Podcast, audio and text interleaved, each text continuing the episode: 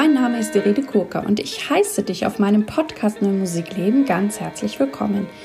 Ich habe klassischen Gesang studiert und singe sehr gerne viel zeitgenössische Musik. Und wenn du mich gerne live erleben möchtest, schau bitte auf meine Webseite www.irenekurka.de. Dort kannst du auf meiner Startseite auch meinen monatlichen Newsletter abonnieren. Und dann wirst du über zukünftige Podcast-Folgen und auch meine sonstigen Tätigkeiten informiert. In diesem Podcast geht es um Themen rund um die neue Musik. Ich teile mit dir Hintergründe, Insiderwissen und bringe dir die Menschen aus der neuen Musikwelt näher. Ich bin Kooperationspartnerin der NMZ, der neuen Musikzeitung. Und heute habe ich einen ganz besonderen Gast für euch, nämlich Theo Geißler, ja, der Verleger des Conbrio Verlages ist, zu dem eben auch die NMZ gehört. Und die besagte Neue Musikzeitung wird dieses Jahr 70 Jahre alt. Und deswegen ist es mir eine große Ehre, einmal mit ja, dem Chef selbst, also Theo Geisler, ein Interview zu führen. Und ja, ich bin gespannt, was ihr da für euch mitnimmt.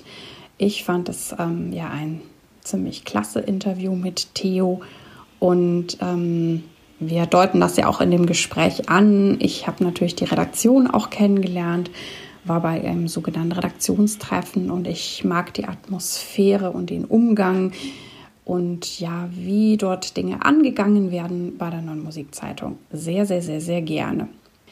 Nun also das Interview mit Theo Geißler. Hallo lieber Theo, lieber Theo Geißler, ich heiße dich heute ganz herzlich in meinem Podcast willkommen. Hallo Irene Krucker, ich freue mich sehr und fühle mich geehrt, äh, in diesem wunderbaren Rahmen ein paar Worte sagen zu dürfen. Ja, ich bin auch ganz glücklich und wir haben ja einen, also abgesehen davon, dass du natürlich eine super interessante und inspirierende Person bist, die ich schon immer mal interviewen wollte, haben wir einen sehr schönen Anlass, denn die NNZ, die neue Musikzeitung, wird tatsächlich 70 Jahre alt. Ja, sie wird, äh, sie ist jetzt im 70. Jahrgang. Äh, wenn man jetzt mal äh, ganz menschlich rechnen würde, geboren ist sie also vor 71 Jahren. Ne? Aber wir feiern natürlich schon dieses Jahr, damit wir nächstes Jahr auch noch feiern können. Ich denke mal, zwei Jahre lang feiern diese wunderbare Zeitschrift, das ist es schon wert. Ja. Genau, super. Da kommen wir auch gleich noch zu sprechen. Ich möchte aber, weil wir hier an dem Neue Musik Leben Podcast sind, wo es ja auch um neue Musik geht, fragen, ob du oder du hast bestimmt auch Berührungspunkte zur neuen Musik. Wie, welche Berührungspunkte hast du mit neuer Musik und was bedeutet Musik in deinem Leben? Also ich könnte ähm, eine schräge Geschichte aus meinem Leben erzählen, äh, die ich mal heimtückisch äh, zu meinem äh, Hauptlink zur neuen Musik gemacht habe. Ich war, glaube ich, zehn Jahre alt, habe bei einem Krippenspiel mitgemacht und äh, war sehr verliebt in einen Engel namens Susi. Äh, und äh, wir verzogen uns irgendwie äh, in den Orgelraum. Und weil ich größer war als sie, habe ich mich auf die Orgel gesetzt und einen grandiosen Cluster erzeugt. Und ähm, ja, das war, glaube ich, mein äh, erster äh, Sprung in die Welt der neuen Musik. Es hat ein bisschen gedauert. Ich war, äh, habe ja erst Akkordeon, dann ganz wenig Klavier und dann auch Trompete äh, äh, gespielt und äh, das aber eher dann in der Dixie Band. Und die hat sich dann aber modisch, äh, wie das damals war, in eine Beatband verwandelt und die brauchten keinen Trompeter, außerdem hatte mich notgebissen, äh, so dass meine Lippenspannung nicht, in dem Moment nicht die beste war. Ähm, und dann hatte ich erstmal so ein bisschen äh, Distanz. Äh, richtig äh, enthusiasmiert von neuer Musik war ich dann eigentlich durch einen tollen Musiklehrer, den ich hatte in der Oberstufe, der Herbert Hechtel in Ansbach selber Komponist und der hat mich mit äh, Arnold Schönberg, damals war das Neue Musik, ähm, äh, bekannt gemacht und ich war also hin und weg über diese äh, ja, ganz andere Klangwelt. Und dann wurde mir also klar, ja, da eigentlich in diesen, in diesen Experimentierfeldern, in diesen nicht, äh, wie soll ich sagen, bereits mehrfach ähm, ausgelutschten Klangwelten, sondern in dem, was man noch nicht gehört hat. Äh, da liegt eigentlich die Zukunft und das ist spannend. Und dann gab es eine zweite sehr intensive Berührung, äh, als ich äh, ungefähr 21 oder 20 war. Ich habe sehr spät Abitur gemacht, weil ich war sehr schwer erziehbar und bin äh, von, habe mehrere Schulen gewechselt und auch Internate. Ja, und ähm, wie gesagt, dann äh, habe ich sehr früh geratet, deshalb, sicherheitshalber. Und ähm, äh, musste arbeiten, klar, äh, neben dem Studium um ein bisschen Kohle ranzuschaffen. Und da bin ich bei dem Verleger Bernd Bosse untergeschlüpft. Und der hat mich äh, mit Stockhausen, Jüngling, Jüngling äh, im Feuerofen bekannt gemacht und da war ich noch Wecker. Das war also unglaubliche äh, Musik für mich, unglaubliche Klänge und das war eigentlich so äh, das Affine. Ich hatte auf der anderen Seite aber auch noch äh, eine ganz andere Berührung mit der zeitgenössischen Musik, nämlich mit der Kirchen, zeitgenössischen Kirchenmusik. Im Bosse Verlag erschienen nämlich damals die ersten neun geistlichen Lieder ungefähr auf dem äh, Niveau von äh, Vater Abraham und den Schlumpfen, was, äh, äh, was ähm, nun die äh, Tonalität betraf. Das hatte natürlich den Hintersinn, dass die Gemeinde da irgendwie wenigstens ein bisschen mitsingen konnte. Ich erinnere mich noch an Danke und äh, ein Schiff, das sich Gemeinde nennt, eigentlich sehr schöne Lieder. Äh, und äh, für die machte ich dann auch Werbesprüche so in dem Sinn, äh, Musik mit der Gitarre vor Bauch, vor, vorm Bauch, intensiv, wunderbar. Naja, und so entwickelt sich, sich das Ganze und dann landete ich auch über Bandbosse erstmal bei beim Vorläufer der neuen Musikzeitung, der musikalischen Jugend von der Jeunesse Musicale. Da durfte ich zwei Regionalseiten in Regensburg betreuen, die er damals schlauerweise gemacht hatte. Die Zeitung wurde dann in Schulen verteilt und da, das war sozusagen ein Feuilleton, das die äh, dass die damalige Lokalpresse nicht, nicht äh, erfüllen konnte. Da brauchte es so erleuchtete Geister äh, in meinem Alter ungefähr. Und die habe ich betreut und äh, bin dadurch auch in die Jeunesse Musicale reingewachsen, so ein bisschen, die in Beckersheim ja alles Mögliche gemacht hat, von der Oper bis zur äh, zeitgenössischen Musik damals. Und äh, das hat mich also im Grunde genommen durchs ganze Leben begleitet. Ich bin heute noch mit der Jeunesse eng verbunden. Auch die äh, Neue Musikzeitung ist es nach wie vor. Ja, und äh, so äh, kam das erstmal. Ja. Ja, das freut mich zu hören, dass auch bei dir die neue Musik doch durchaus einen Stellenwert hat. Ich finde es auch cool, dass du selber Instrumente spielst. Das wusste ich noch gar nicht. Gespielt hast, muss ich sagen. Ich habe dann, ja, ich bin dann in die in die passive Faulheit äh, äh, gerückt. Und ich meine, wenn man wirklich, äh, wenn man dann in dem Bereich arbeitet, schreibt, und ich habe ja auch äh, andere Medien noch äh, äh bedient, irgendwie habe ich es nicht mehr gepackt, dann richtig äh, auch ein Kornett zu bedienen. Ich habe äh, mir zwar eins gekauft, aber das ist jetzt bei der Musikschule hier gelandet und wird sicher äh, sinnvoller genutzt als von mir. Genau, du hast gerade erwähnt, du hast eben ja nicht nur im Print-Bereich sehr, sehr viel gemacht, sondern du warst ja auch ähm, bei Radio und auch, glaube ich, Fernsehen. Wie ist ja. das gekommen? Also beim Fernsehen habe ich eine Kindersendung gemacht, zusammen mit äh, einem, ich war ja auf der Hochschule für Fernsehen und Film. Wir haben die absolviert und ich hatte einen guten äh, Kumpel, den Jörg Grünler, der später auch vom Tatort bis was weiß ich wohin äh, äh, Filme gemacht hat. Äh, und äh, ich hatte also auch äh, natürlich Filme gemacht, unter anderem eine äh, ziemlich verbotene Version von Peter und der Wolf und äh, auch äh, einen Film, einen einzigen winzigen Preis in meinem Leben habe ich errungen, aber eigentlich auch einen Musikfilm, äh, nämlich das war 72, äh, Ulrike Meifahrt äh, hat damals die Goldmedaille gewonnen im äh, Hochsprung. Und äh, ich habe eine Familie gefilmt, wo die Tochter äh, mit Legostein gespielt hat. Und die Familie war völlig begeistert von dem Ding, hat die Tochter nicht beachtet. Und daraufhin hat die Tochter dem Vatern äh, während der, äh, des Deutschlandlieds, während der deutschen Nationalhymne ein äh, Lego-Haus an den Schädel gedonnert. Und äh, der Vater hat ja mächtig eine geknallt und dann hinterher mit seiner Gattin zur dreifach aneinandergehängten deutschen Nationalhymne zu schwufen und zu tanzen. Naja, wie dem auch sei. Also du merkst, äh, auch in dem Bereich äh, war ich äh, musikalisch äh, engagiert. Und äh, ja, dann äh, haben, haben wir zusammen 65 Folgen von Clown und Co. gemacht. Das war eine Kindersendung, die äh, im Bayerischen und im Südwestfernsehen gelaufen ist. Und äh, wir wurden da deswegen benötigt, weil natürlich die strammen Bayern äh, die äh, amerikanische Sesamstraße nicht, nicht wollten, da mit ihren äh, seltsamen Figuren, was wir aber mit äh, schweren Strafen belegt haben, so dass wir zum Schluss dann die Kinderkommunisten hießen beim bayerischen Fernsehen, ja, weil wir haben so so aufwiegerische Märchen geschrieben und die hat äh, ein exzellenter Schauspieler auch wunderbar dann vorgetragen und so weiter und die waren alle sehr systemkritisch, ja. Aber und, da hast du auch äh, deinen Humor schon einbringen können. Äh, das konnte ich schon, ja, das hat auch hat hat, hat wirklich eine ganze Zeit lang Spaß gemacht.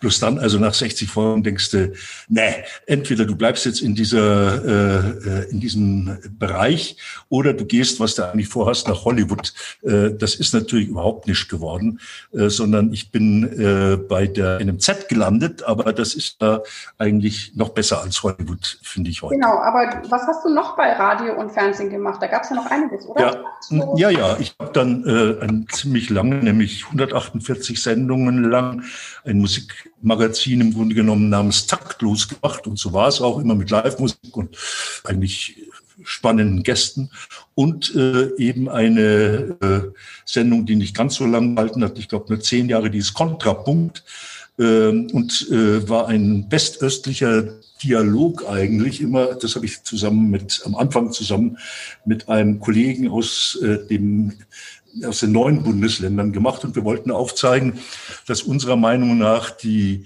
schöne Wiedervereinigung nicht zu den grünen Landschaften geführt haben, zumindest nicht im Bereich der Kultur an vielen Stellen.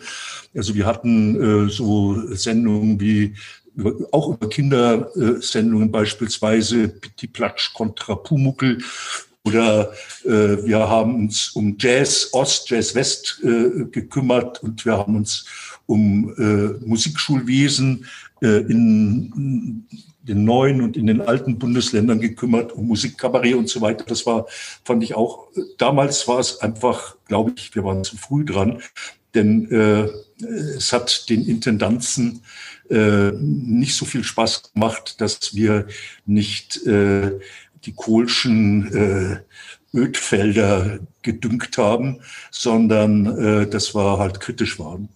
Und Aber das daraufhin, ist auch eine Stärke, ne? Also du, du guckst dir ja Dinge genau an, du weißt genau. Naja, damals waren wir da. Finger in die Wunde legen. Also ich denke, das erwarte ich ja auch von einem guten Journalisten oder Verleger, dass er das Ja, aber, aber das war die Unzeit dafür. Das war noch zu kurz. Das, ich meine, was jetzt alles so zum Teil hochkocht an, an äh, auch Erkenntnissen darüber, äh, was äh, diese westliche Kapitalismus-Bonanza äh, in den östlichen Bundesländern niedergewalzt hat weggeräumt hat.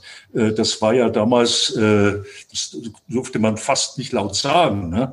Auch im Kulturbereich oder gerade im Kulturbereich, wenn ich überlege, wie der äh, ehemalige Chefredakteur des Bayerischen Rundfunks, der Mühlfenzel, äh, da äh, in den öffentlich in den öffentlichen Medien muss man sagen, der damaligen DDR gehaust hat, das war schon wüst. Und er hat äh, im Grunde genommen etliches, was eben gewachsene Kultur war und nicht nur Propaganda und nicht nur, äh, äh, ja, wie soll ich sagen, äh, Stasi-Mist oder, oder sowas. Äh, das hat er einfach wegrasiert. Und da hat auch gute Leute ähm, einfach äh, aus ihren Ämtern gehoben, den allen Wessis vor die Nase gesetzt. Ich sag's mal so. Und äh, sowas macht natürlich keine gute Stimmung. Und auch Westformate äh, äh ganz einfach ähm, drüber gestülpt oder neu, neu eingeführt. Äh, und wenn ich, wenn ich, immer wenn ich nach Berlin fahre und ich höre den Mitteldeutschen Rundfunk, dann rollt's mir die Zehennägel auf, wenn ich äh, äh, die Moderatorinnen und Moderatoren heiter, heiter, heiter, heiter immer sage, und jetzt wieder neue Musik äh, äh, und dann kommt irgendwie so ein äh, ein, ein Gequäke. Ja, ja. Mhm. Wie, was ist für dich der Unterschied zwischen dem Printbereich und dem ja, Funk- und Fernsehbereich? Also äh, ich, ich denke, Druck ist, ist, ist schon haltbarer. Ist äh, im Grunde genommen weniger spontan natürlich, weil ich, wenn ich schreibe, dann äh, denke ich schon äh, irgendwie so ein bisschen, das liest mal jemand und das liegt dann mal rum und wird vielleicht äh, in einem Jahr nochmal gelesen und äh, das muss ich schon ein bisschen genauer äh, vielleicht prüfen. Dann fehlt dem aber ein Teil der äh, Spontaneität und auch der Fehler, die ich mache und passiert mir natürlich genauso. Und äh, ja, dann äh, ist es, ich würde mal sagen, meistens doch ein Hauch weniger lebendig, aber vielleicht doch ein Stück ernsthafter, auch wenn es lustig ist. Und äh, manchmal fallen einem ja auch beim Nachdenken äh, ein paar originelle Formulierungen oder neue Definitionen ein, die einem jetzt in so einem Gespräch äh, nicht so äh, von den Lippen perlen. Und äh, das äh, tut dann dem äh, Verschriftlichten auch gut, wenn und, und, und hilft äh, bei der Lesbarkeit. Ja, äh, das ist ein Unterschied. Und wie gesagt, ich denke mal, im Funk äh, wie auch im Fernsehen, die Sachen versenden sich. Ich meine, gut, jetzt wird äh, gespart und äh, wiederholt und wiederholt und wiederholt und wiederholt. Auf der anderen Seite kriegen die öffentlich-rechtlichen natürlich ordentlich Konkurrenz durch die Streamingdienste aller Art, auch durch Podcasts, zum Beispiel im qualitativen Bereich, wie du ihn machst, äh, wo möglicherweise ja äh, Informationen und auch Informationstiefe stattfindet, die der öffentlich-rechtliche äh, in seiner schwankenden äh, Gestalt äh, auf einem äh, angeblich materiell sehr dünn und locker gespannten Drahtseil gar nicht, gar nicht leisten kann. Muss er sich anstrengen, denke ich mal, um da mitzuhalten und eigene Wege zu finden. Natürlich, jetzt äh, geht alles über Trimedialität. Jeder muss also auch gleich einen Film noch dazu machen und am besten eben gleich einen Podcast. Und äh, ich kenne sehr viele Redakteurinnen und Redakteure, die äh, sind im Grunde genommen Spezialisten. Das sind äh, auch Spezialisten des Wortes und der, der, der Sprache und äh, auch des Komponierens von äh, Sendungen ganz eben und äh, eben und von Themengestaltung äh, für ihr Fachgebiet. Das ist ja dann entweder Funk oder vielleicht dann eben auch Video oder Fernsehen. Und die wollen gar nicht alle drei Sachen machen. Äh, und äh, trotzdem, also die Youngster, die da jetzt äh, an zunehmend ja doch auch gerne genommen werden, um dem Ganzen einen frischen, jugendlichen Touch zu geben, die, die lernen das dann so. Und wir haben uns jetzt zum Beispiel vorgenommen bei der MZ, wir machen auch, wir machen ja eine Akademie äh, das ist so ein bisschen das Ergebnis äh, auch unserer Überlegungen, was machen wir zu unserem 70. Und äh, da äh, wollen wir durchaus versuchen, die entsprechenden äh, Fakultäten, sprich Bild, Sprache, Geschriebenes, so zu vermitteln oder vermitteln zu lassen durch unsere Autorinnen und Autoren, Redakteurinnen und Redakteure, äh, dass es vielleicht doch ein bisschen gewichtiger und, und besser hinterfragt und gut recherchiert ist. Und wer kann sich da melden? Wer, also gibt es da ein wir haben das, oder? Ja, wir haben das ausgeschrieben äh, und äh, es sollten schon Menschen sein, die äh, also im Grunde genommen äh, ihr Abitur oder irgendeine eine, eine, eine entsprechende, einen entsprechenden Abschluss haben und die äh, den, die, Intention haben, einen Medienberuf äh, in irgendeiner Form, äh, auch im Musikbereich gerade, äh, zu ergreifen. Also vielleicht sogar schon Bachelor irgendwie in äh, jede Hochschule bietet inzwischen irgendwie so einen Journalismusstudiengang an, mehr oder weniger qualifiziert, mehr oder weniger wichtig äh, eingeordnet in den Fächerkanon. Und wir wollen da eben unser Schwergewicht äh, drauflegen und auch unsere Gibt es da eine feste Deadline oder kann man sich fortlaufend melden? Ich gestehe, die Deadline ist gestern abgelaufen. Oh, Schade. Dann hoffe ich, dass sie es irgendwann trotzdem macht oder sonst. Aber es ist so, das ist nicht das. Melden. Äh, es ist auch so, das ist jetzt die erste, sozusagen die erste Runde, die wir machen. Die machen wir übrigens auch zusammen mit der Jeunesse Musicale.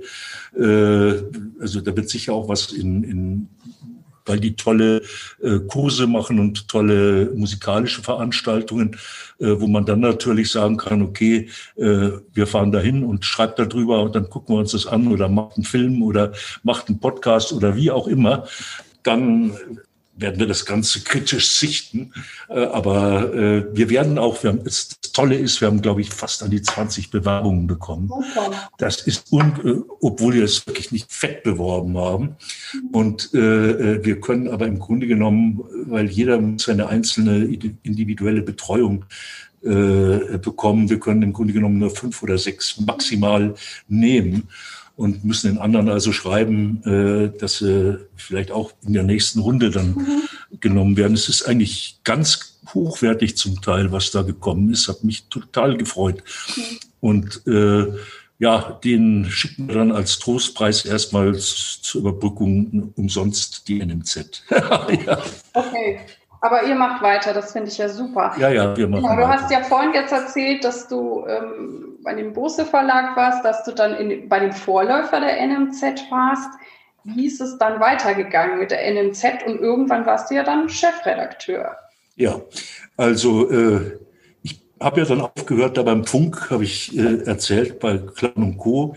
Und das habe ich getan, weil mich der Bosse Verlag äh, gerufen hat. Die suchten also für die NMZ, aber auch für ihre Pädagogikprogramme äh, und für ihr Marketing noch einen Menschen. Und da bin ich dann eben zwischen äh, München und Regensburg hin und her getanzt, um dann in Regensburg zu landen. Bin Chefredakteur der NMZ geworden, relativ bald. Die äh, NMZ, die ja vorher musikalische Jugend hieß, äh, hatte sich zunehmend, wie soll ich sagen, geweitet, hatte ihre Optik geweitet, ist auch stark in die Schulmusik reingegangen, vor allen Dingen aber auch in die Musikschulen, hat entsprechende Verbände äh, um sich versammelt, ohne äh, dass die jetzt, sagen wir mal, so ein totales Einspruchsrecht äh, bekommen hätten äh, auf unsere redaktionelle Ausrichtung. Das zeigt sich vielleicht auch daran, dass immer ein äh, sehr ähm, freundlich kritisches Auge auf den Deutschen Musikrat, die Sammelorganisation dieser ganzen äh, Lobbyorganisationen äh, hatten. Und ähm, dann war 69 war eben die Zeit, äh, wo wir sagten, nee, musikalische Jugend, äh, äh, das ist nicht mehr der richtige Titel. Wir haben ganz anderen Anspruch. Wir haben einen hohen kulturpolitischen Anspruch, der sich auch in unserem Titel ausdrückt sollte. Und deswegen haben wir das Ganze geweitet, haben es auch, haben auch äh, inhaltlich geweitet, haben dort einen starken kulturpolitischen Akzent äh, mit reingebracht und äh, seither äh, und auch ein, ein, ein zum Teil einen kritischen, zum Teil haben wir angefangen, Glossen zu schreiben und haben mit Cluster äh, Leute veräppelt und haben uns ein paar Gerichtsverhandlungen eingesammelt, weil wir entweder schlecht recherchiert hatten oder äh, die Wahrheit gesagt haben. Manchmal kann man das fast nicht unterscheiden. Naja, doch eigentlich schon. Ich denke mal, so hat sich die Zeitung über die Jahre und Jahrzehnte äh, gut entwickelt. Wir hatten auch das Glück mit Gerhard Rode, speziell jetzt äh, für die zeitgenössische Musik, für die neue Musik, einen super Redakteur zu haben. Und wir haben doch sehr viele freie Mitarbeiterinnen und Mitarbeiter, die sehr kompetent sind und äh, eben auch die verschiedenen Festivals wahrgenommen haben. Also ich selber bin ohne, ich, ich habe nie über, äh, äh, also fast nie, fast nie äh, Musikkritik geschrieben, weil ich mich da immer, äh, wie soll ich sagen, zu befangen fühlte und auch zu wenig, ich habe ich hab nicht Musik studiert, zu wenig äh, äh, informiert oder tiefgründig. Ich hätte nur sehr assoziativ äh, berichten können. Das habe ich manchmal auch gemacht. Und in Gesprächen habe ich da auch kein Blatt vor den Mund genommen. Aber äh, in der Zeitung ähm, äh, haben wir eben schon geschaut, dass wir ein wirklich breites Spektrum an unterschiedlichen Haltungen und Meinungen. Ich möchte auch an Reinhard Schulz äh, erinnern, der leider viel zu früh gestorben ist und der ähm, wirklich eine relativ strenge, aber doch sehr, sehr äh, empathische äh, Sicht über der zur zeitgenössischen Musik äh, ins Blatt gebracht hat. Der hatte also äh, ein paar Komponisten, die er und Komponistinnen, die er schätzte und äh, etliche, die er also in Klump hauen konnte, auch eben äh, verbal. Also dieses, dieses Spannungsfeld, äh, das ist äh, im Grunde genommen verbunden mit Persönlichkeiten, die wirklich wirklich was drauf hatten. Und auch heute ist es ja noch so, dass wir eine Reihe von Autorinnen und Autoren haben, die äh, die zeitgenössische Musik, die neue Musik gut kennen, hochhalten, verschiedenen Farben äh, ausleuchten.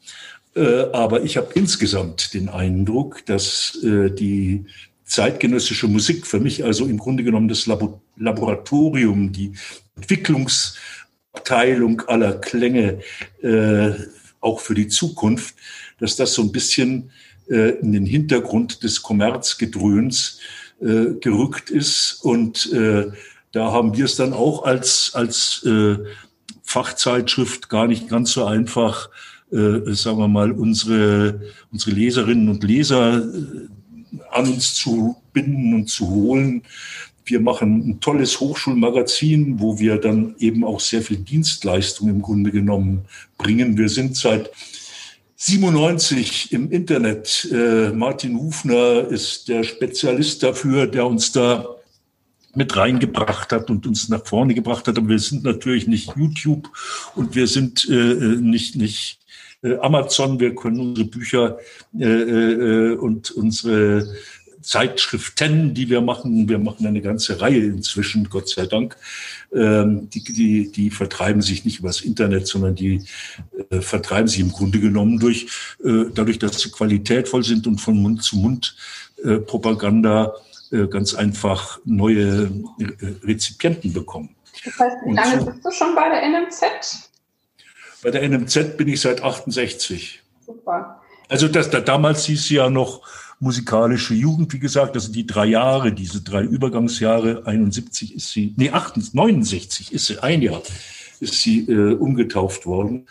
Äh, also das habe ich noch mit, mit, äh, mit gut miterlebt und auch du dürft auch schon meine Meinung dazu sagen. Ich glaube, dass das auch das, was du sagst, dass man so einen Überblick hat über die verschiedenen Themenrichtungen, was, was kann eine Zeitung interessant machen. Das ist ja genau das, was ich auch von einem Chefredakteur erwarte. Und ähm, dann ging es ja noch weiter. Dann hast du ja den Comprio Verlag gegründet. Ja, das hat äh, äh, einen guten Grund. das war so, der, der Bosse Verlag gehörte ja eigentlich dem Bärenreiter Verlag. Das heißt, er war nicht ganz unabhängig. Bernd Bosse war so da eigentlich jetzt vom Geschäftlichen her gesehen Prokurist. Und äh, ich wurde ja sein Nachfolger 1966 äh, auch als Prokurist, wobei man dazu sagen muss, dass äh, was das äh, wirtschaftliche betrifft, äh, das ist nicht so unbedingt äh, meine Stärke, bei weitem nicht, würde ich mal sagen. Auf der anderen Seite, ganz, ganz blöd bin ich auch nicht. Und ich habe schon gemerkt, dass die Bärenreiters unser Starprojekt, das war damals die musikalische Früherziehung, die mit der roten Tasche und dem Glockenspiel, dass die äh, daran eigentlich mehr verdienten als wir, obwohl wir die gemacht haben. Äh, und zwar sicherlich nicht bösartig, aber äh, waren eben geschickt äh, in dieser und hatten die entsprechenden Leute in ihrer Wirtschaftsabteilung. Und ich kann mich noch immer erinnern, wie ich nach Kassel gefahren bin, voller Wut im Bauch und äh, wie ich getobt habe, vor allen Dingen äh, im Bereich der Auslieferung, weil die uns abgezockt haben damals. Das ist nur so, das habe sogar ich gemerkt. Und dann bekam ich einen Partner, weil wir eine Zeitschrift machen wollten, eine neue, die hieß Muse.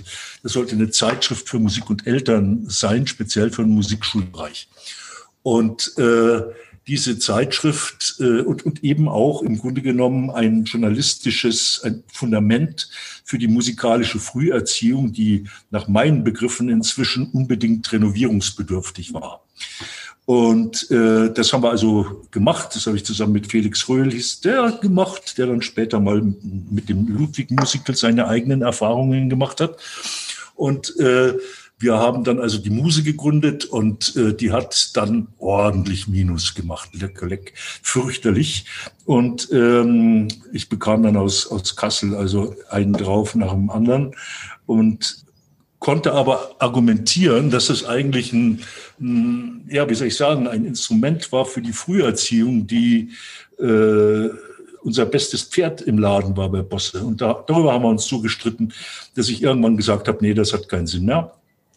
Und äh, bin ich also in, in äh, Kontakt getreten da mit den entsprechenden Kasselanern und zusammen mit Felix haben wir also ein kleines Verlagskonzept entwickelt, äh, haben auch schon Kontakt aufgenommen zu damals Felix Janosa und Jörg Hilbert, was den Ritter Rost betraf. Mhm. Äh, das war so unser erstes großes gemeinsames neues Verlagsprojekt. Und dann haben wir Combrio gegründet für ein Schweinegeld, äh, das wir nicht hatten, die äh, NMZ aus äh, äh, Bosse rausgekauft und rings um die NMZ dann eben den Combrio Verlag aufgebaut. Mhm. Genau. Und da gibt es ja jetzt auch mittlerweile noch einige andere ähm, Medien, ne, wie Politik und Kultur. Ja, das, also, Oper und Tanz gibt es ja. Ja, ja. Ja, und äh, Kulturaustausch äh, vom äh, die Zeitschrift Kulturaustausch, äh, die wie, leider nur vierteljährlich erscheint, aber auch wirklich eine super Zeitschrift ist. Aber worauf ich besonders stolz bin, ist mit dem äh, äh, mit meinem Dauer Streit, Liebesfreund Olaf Zimmermann äh, vom Deutschen Kulturrat, äh, 20 Jahre jetzt bald, die Puck äh, in, die, in die Welt gesetzt zu haben. Und das ist wirklich ein wichtiges und schönes Organ. Und auch Oper und Tanz, das ist die Fachzeitschrift für äh, Opernchöre und Bühnentänzer, die wir äh, con amore machen. Und äh, wir haben auch dann noch die einzige Fachzeitschrift deutschsprachige für Gregorianik, die äh, wir zweimal im Jahr immerhin äh, produzieren und die mir einen sehr interessanten Besuch, Besuch im Vatikan eingebracht hat, beim Papst sogar, Benedikt damals, der kommt ja aus Regensburg, ich vermute mal, deswegen ging das irgendwie.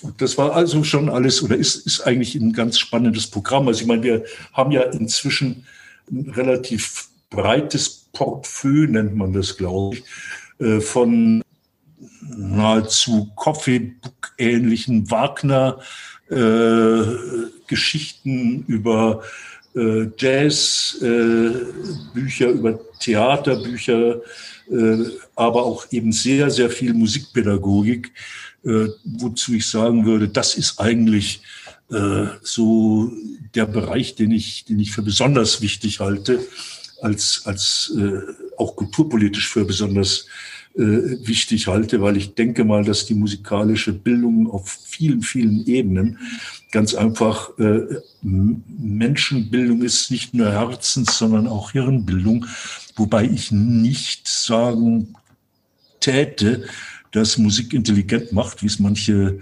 behaupten, sondern ich glaube, dass der, es gehört einfach zu uns, zur Menschlichkeit, äh, zum Menschlichsein, auch zum für unsere, für die Vielfalt unserer äh, Gefühlsrezeptoren, die wir an allen erdenklichen äh, Stellen, nicht nur des Hirns, sondern auch des Körpers haben.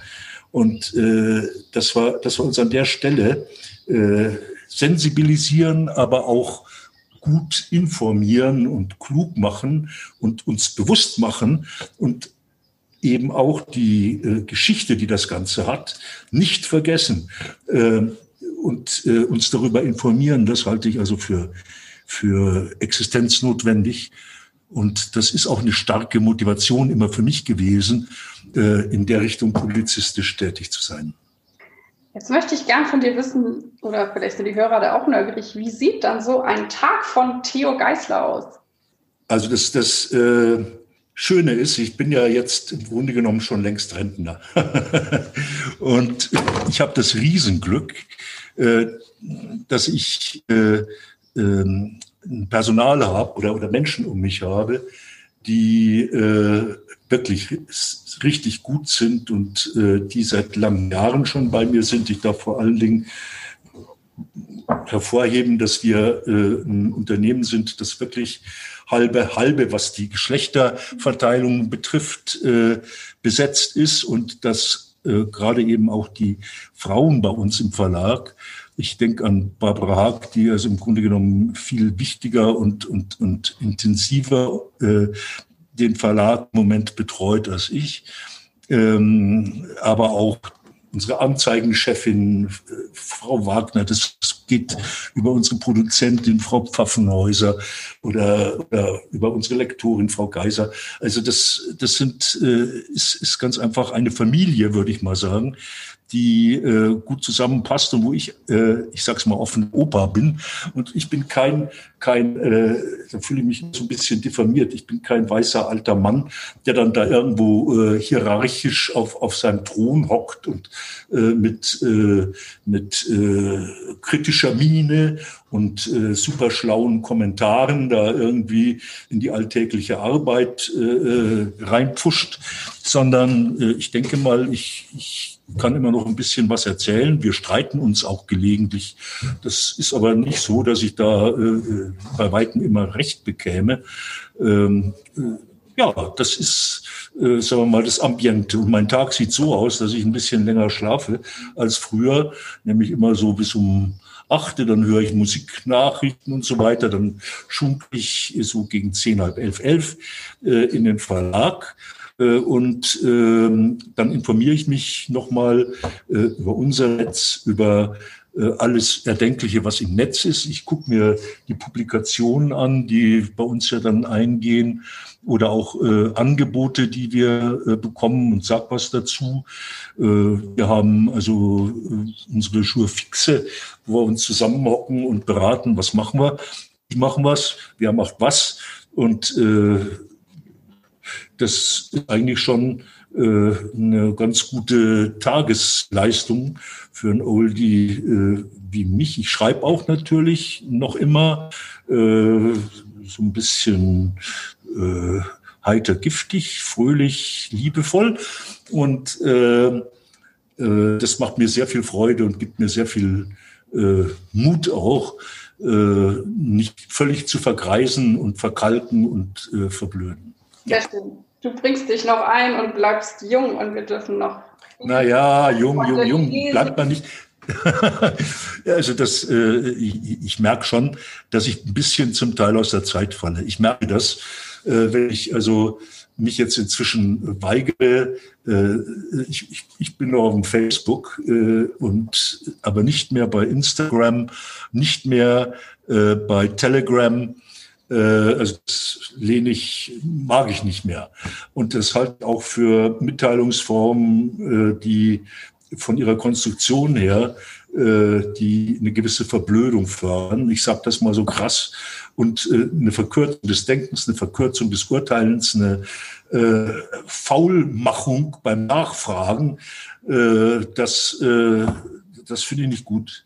Mhm. Aber das kann sein, dass das, dass das nun wirklich so ein Altherrengeschwätz ist und dass das eine ganz andere Funktion hat inzwischen. Mhm. Jedenfalls in, in dem Bereich, ne, äh, da muss ich nicht, das, das muss ich nicht. Außerdem, äh, äh da gibt es sicher viele junge, die, die das besser können, besser machen. Äh, was ich manchmal auch nicht kapiere mehr, ist die, ist die Sprache, die sich zum Teil äh, äh so entwickelt. Das, also früher, wir hatten ja auch äh, in unserer Jugend unsere Jugendsprache, die keiner verstehen sollte dann eigentlich auch oder so oder musste. Also das ist heute wieder sicherlich genauso. Und äh, da merke ich aber, ich, äh, ne, kapiere ich nicht mehr oder komme ich nicht mehr so, so richtig mit. Und ich fände es peinlich äh, für mich jetzt, wenn ich mich dieser äh, diesen verbalen Konstrukten da äh, annähme und die zwanghaft in meine in meinen Schreib- oder Sprachfluss da einbautet. Also das fände ich wirklich irgendwo ein bisschen albern. Das äh, tue ich nicht mehr. So, und ähm, dennoch denke ich, ist mein Vokabular oder meine meine, äh, ja, ist mein Vokabular noch ausreichend, äh, zumindest das noch zu formulieren, wonach mir gerade ist. Und es gibt noch eine ganze Menge Leute, ich hoffe nicht nur in meinem Alter, äh, die das auch ganz gerne lesen. Ja. Du hast ja schon erwähnt, die liebe Barbara Haag ist ja auch fest involviert. Ja. Das war mit Verlegerin, das ist ja deine Frau. Und ja. ihr arbeitet zusammen, ihr kooperiert zusammen und fällt euch das leicht? Also ich finde es auch immer toll, so ein äh, Mann und Frau an der Spitze von einem Unternehmen zu sehen. Eben also auch kann, sagt es mit der Geschlechtergleichheit. Also es ist ja so, dass ich äh, äh, Barbara ich glaube, ich habe, die hat sich schon mal bei mir beworben, als ich noch beim Gustav Bosse Verlag war. Damals war sie äh, in Weikersheim äh, bei der musikalischen Jugend und ich suchte jemand, äh, Lektor oder so. Allerdings ging es dem Verlag damals saudreckig.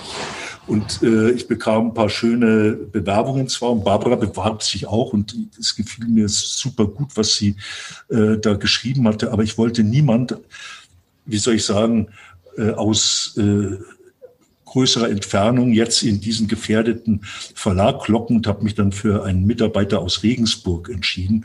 Habe mir das auch gesagt und da hatte sie ein gewisses Verständnis und 15 Jahre später oder irgend sowas, 20, trafen wir uns dann. Sie war in Niedersachsen äh, beim Landesmusikrat zuständig für Orchester und Jugend musiziert und was weiß ich. Wir trafen uns also, ich war als Moderator für äh, irgendeine äh, Veranstaltung da vom Landesmusikrat eingeladen und ich guckte sie an und äh, liebte sie und äh, sie aber noch nicht mich. Und äh, dann habe ich sie aber so ein bisschen äh, im Auge behalten und dann hat, hat sie ihm gezeigt, dass Hartnäckigkeit manchmal auch zum Erfolg führt. Und äh, es war dann erstmal so, dass wir dringend jemanden im Verlag brauchten, der auch wieder dank meiner äh, Liebe zum Gedruckten, äh, ich hatte also einen ganzen Keller gefüllt mit Büchern, die sich nicht verkauften, äh, äh, dass wir jemanden brauchten, der also da äh, eine, eine materielle Ordnung reinbrachte. Und Barbara hatte gerade noch ein Studium als Betriebswirtschaftlerin absolviert und schucks habe ich sie gelockt und konnte sie dafür begeistern, nach Regensburg zu kommen. Und so ergab sich das. Und äh, dann würde ich sagen, dass es uns heute irgendwie so gibt und dass es uns so relativ gut geht. Auch, dass wir so einigermaßen gut durch diese problematische Zeit bis jetzt gekommen sind. Das verdanke ich Barbara. Und äh, nicht nur Barbara, sondern eigentlich dem ganzen Team. Aber sie hat das Team äh, wesentlich mit, äh, ja, ich möchte mal sagen, gelenkt oder auch, auch befeuert und äh, ist jemand, der dafür die Stabilität gesorgt hat und auch fürs Engagement, das notwendig war. Und da bin ich nur herzlich dankbar und kann sagen, ich habe ein Sauglück gehabt, dass, äh, dass, ich, dass sich das so gefügt hat. Ja, so ist das. Und äh, ich äh, kann da wirklich jetzt relativ beruhigt äh, auch in die Zukunft gucken, denn äh, eins muss ich sagen, sie ist natürlich eine ganze Ecke jünger als ich. Und äh, ich sehe im Grunde genommen, dass sie, dass sie nicht nur schon die Gegenwart, sondern auch eine ganze Menge Zukunft äh, dieses Verlages ist. Ja. Eine sehr schöne Führung, auch dass ihr dann euch so die Bälle zuspielen könnt. Ja. Und genau, du hast ja gerade auch noch die etwas äh, spannende, problematische Zeit, in der wir gerade sind, erwähnt. Was wünschst du dir, dass jetzt in der Kultur passiert oder wie kann das weitergehen oder was, was wären wichtige Impulse? Du hast ja schon die Früherziehung erwähnt. Also ich, ich hoffe zum einen, äh, dass Kultur über weite Strecken analog bleibt. Ich sage das mal so, äh, dass also jetzt nicht äh, jeder, jede Institution anfängt, eine eigene kleine Filmfirma äh, zu werden und sicherheitshalber mal ihre gesammelten Produktionen per schlecht produzierten Video in die Welt zu streuen. Also ich, ich sehne mich danach, nach dem direkten Kontakt im Konzertsaal, im Opernhaus, in der Open-Air-Veranstaltung. Ich glaube, da, äh, da, das ist wichtig, dass also jetzt nicht so eine digitale Trägheit oder, oder Multiplikationssucht äh, eintritt. Das nächste ist, äh, dass ich finde, dass die Kulturschaffenden ja, auch die, gerade die Musiker, dass die im Rahmen dieser Pandemie verdammt schlecht behandelt worden sind. Ich meine, wenn ich mir überlege, dass die Lufthansa oder die, die, die äh, Autofirmen äh, Milliarden äh, in die Port Portfolios geschoben bekommen haben und äh, dafür ihre Leute entlassen und äh, ähm, ja, sich wirklich äh, nicht um Umweltschutz kümmern, nichts, null äh, oder nur so tun und, und rumschwatzen und es passiert nichts, dann kann ich kann mich die kalte Wut packen. Und äh, ich, ich hoffe sehr, dass da tatsächlich die Jungen des Fridays for Future und ähnliche Bewegungen äh, äh, da wirklich mächtig werden und mächtig reinhauen in diesen, äh, wie ich finde, doch über weite Strecken korrupten Polytaufen.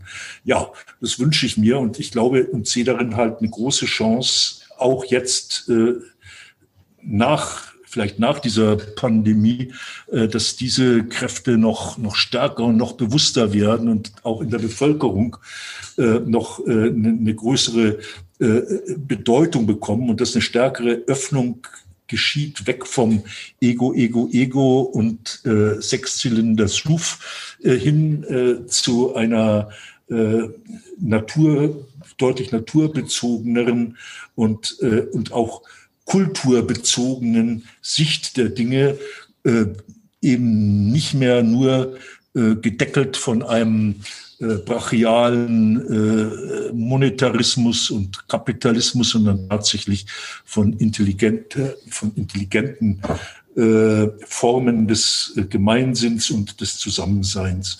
Also das erhoffe ich mir und das wünsche ich mir. Ich wünsche mir das auch. Wofür bist du derzeit dankbar? Also erstmal bin ich dankbar, dass ich äh, geimpft wurde. Ich sage das ganz ehrlich und dass mir das viel Angst genommen hat äh, und dass es äh, bei meiner Frau und bei meinen Mitarbeitern ähnlich ist. Wir sind hier, dass noch niemand von uns äh, erwischt hat. Ich sage das mal so, so, so, so flapsig. Also dafür bin ich sehr dankbar. Ich bin außerdem dankbar für die Sonne, wenn sie nicht zu, zu äh, heiß ist. Und ich bin dankbar dafür, äh, dass ich in meinem doch fortgeschrittenen Alter äh, zumindest äh, oberhalb der Oberlippe noch einigermaßen äh, klar äh, im Kopf und im Körper bin, auch wenn ich so ein paar Zipperlein mit meiner Wirbelsäule habe oder so. Aber das ist alles gut erträglich, wenn man, äh, finde ich, noch Spaß hat an, an Schreiben, am Teilnehmen und auch, ich meine, ich, ich äh, sehe und lerne auch noch so viele sympathische junge Leute kennen. Äh, dafür bin ich dankbar.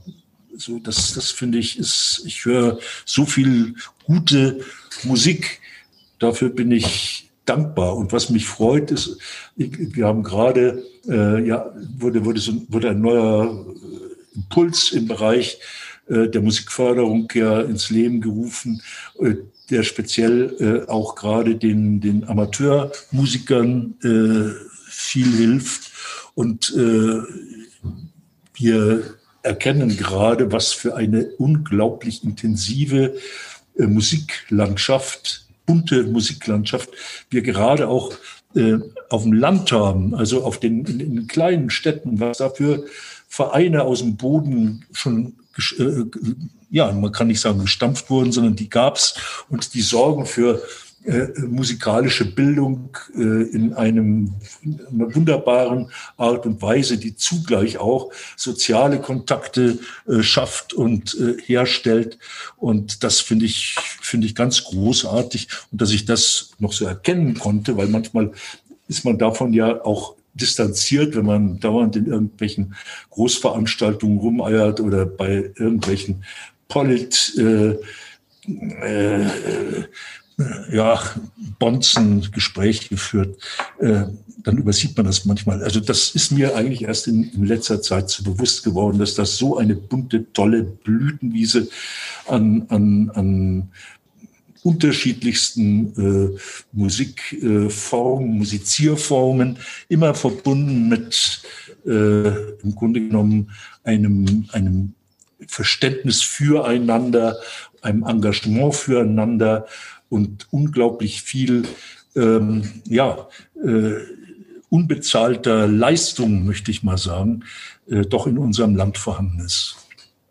Ja, wir sind tatsächlich bei der letzten Frage und da möchte ich von dir wissen, welchen Tipp möchtest du jungen Künstlern oder Künstlerinnen geben? Stark bleiben, selbstbewusst werden, üben, äh, viel musizieren, ruhig auch mal noch nicht perfekt, vor einem kleineren Kreis, äh, sich durchaus auch mal bei äh, vernünftigen Wettbewerben stellen, ausprobieren. Also ganz, den ganz Jungen lege ich wirklich entweder Jugend musiziert oder auch die Wespe zum Beispiel, also die Wochenenden für ganz freie Musizierformen äh, ans Herz. Und äh, wie auch immer, äh, sich raustrauen und, äh, und Musik machen, aber auch schauen, dass man Menschen trifft, mit denen man gemeinsam musiziert. Das finde ich also ganz wichtig, dass man äh, Ensembles gründet, so oder so. Die können dann mal auch mal wieder auseinanderfliegen oder man probiert mal einen anderen Stil, sich nicht zu früh festlegen, sondern ausprobieren, was einem Spaß macht. Und man wird merken, äh, was einem äh, was gibt. Das, das, das spürt man dann in dem Moment, äh, wo man spielt, wo man es äh, umsetzt auch im Zusammenspiel ganz einfach mit, mit den äh, Kolleginnen und Kollegen, mit den Mitmusikantinnen und Mitmusikanten. Und äh, da wünsche ich allen viel Mut, viel auch Durchhaltevermögen. Und da möchte ich gerne noch eine Menge äh, davon äh, kennenlernen und erfahren. Ja, ganz wunderbar. Ich danke dir sehr herzlich, dass du dir heute diese Zeit für mich genommen hast. Ich grüße nach Regensburg. Vielleicht komme ich ja mal wieder. Ich war ja schon mal da. Ja, ja. verpasst. Ich ja. habe so alle anderen gesehen, aber das können wir ja nochmal nachholen. Und ja, bleibe gesund. Munter. Ja, ja, ja, du auch. Und alles du Gute auch für dich. Und äh, ich finde auch spannend, dass du äh, deine äh, Podcasts ja auch verschriftlichst, zum Teil zumindest, und äh, äh, insofern auch nochmal dafür sorgst, dass das sich nicht, äh, ich sag's mal so, versendet, wenn die bei YouTube oder was weiß ich wo zu holen sind. Ich finde es nochmal was anderes, wenn man ein Buch antellt. So altmodisch bin ich. Ich habe mich über das Buch auch sehr gefreut. Dann wünsche ich dir noch eine richtig gute Woche und bis bald. Danke. Alles Gute dir. Tschüss. Dies war also das heutige Interview und ja, ich bin wie immer sehr dankbar für meinen wunderbaren Gast. Ich hoffe, du konntest viel für dich mitnehmen und es hat dich inspiriert und ich freue mich auf deine Ideen, Anregungen und E-Mails oder auch über Facebook. Vielen Dank, dass du bei mir eingeschaltet hast. Ich hoffe, es hat dir gefallen und dich inspiriert und ich freue mich sehr, wenn du dir Zeit nehmen kannst, meinen Podcast deinen Freunden und Kolleginnen weiter zu empfehlen oder dir sogar etwas extra Zeit nimmst und diesen Podcast eine gute Bewertung auf iTunes abzugeben. Ich danke dir. Dir alles Gute. Lebe deine Musik, lebe dein Leben und bis zum nächsten Mal, deine Irene.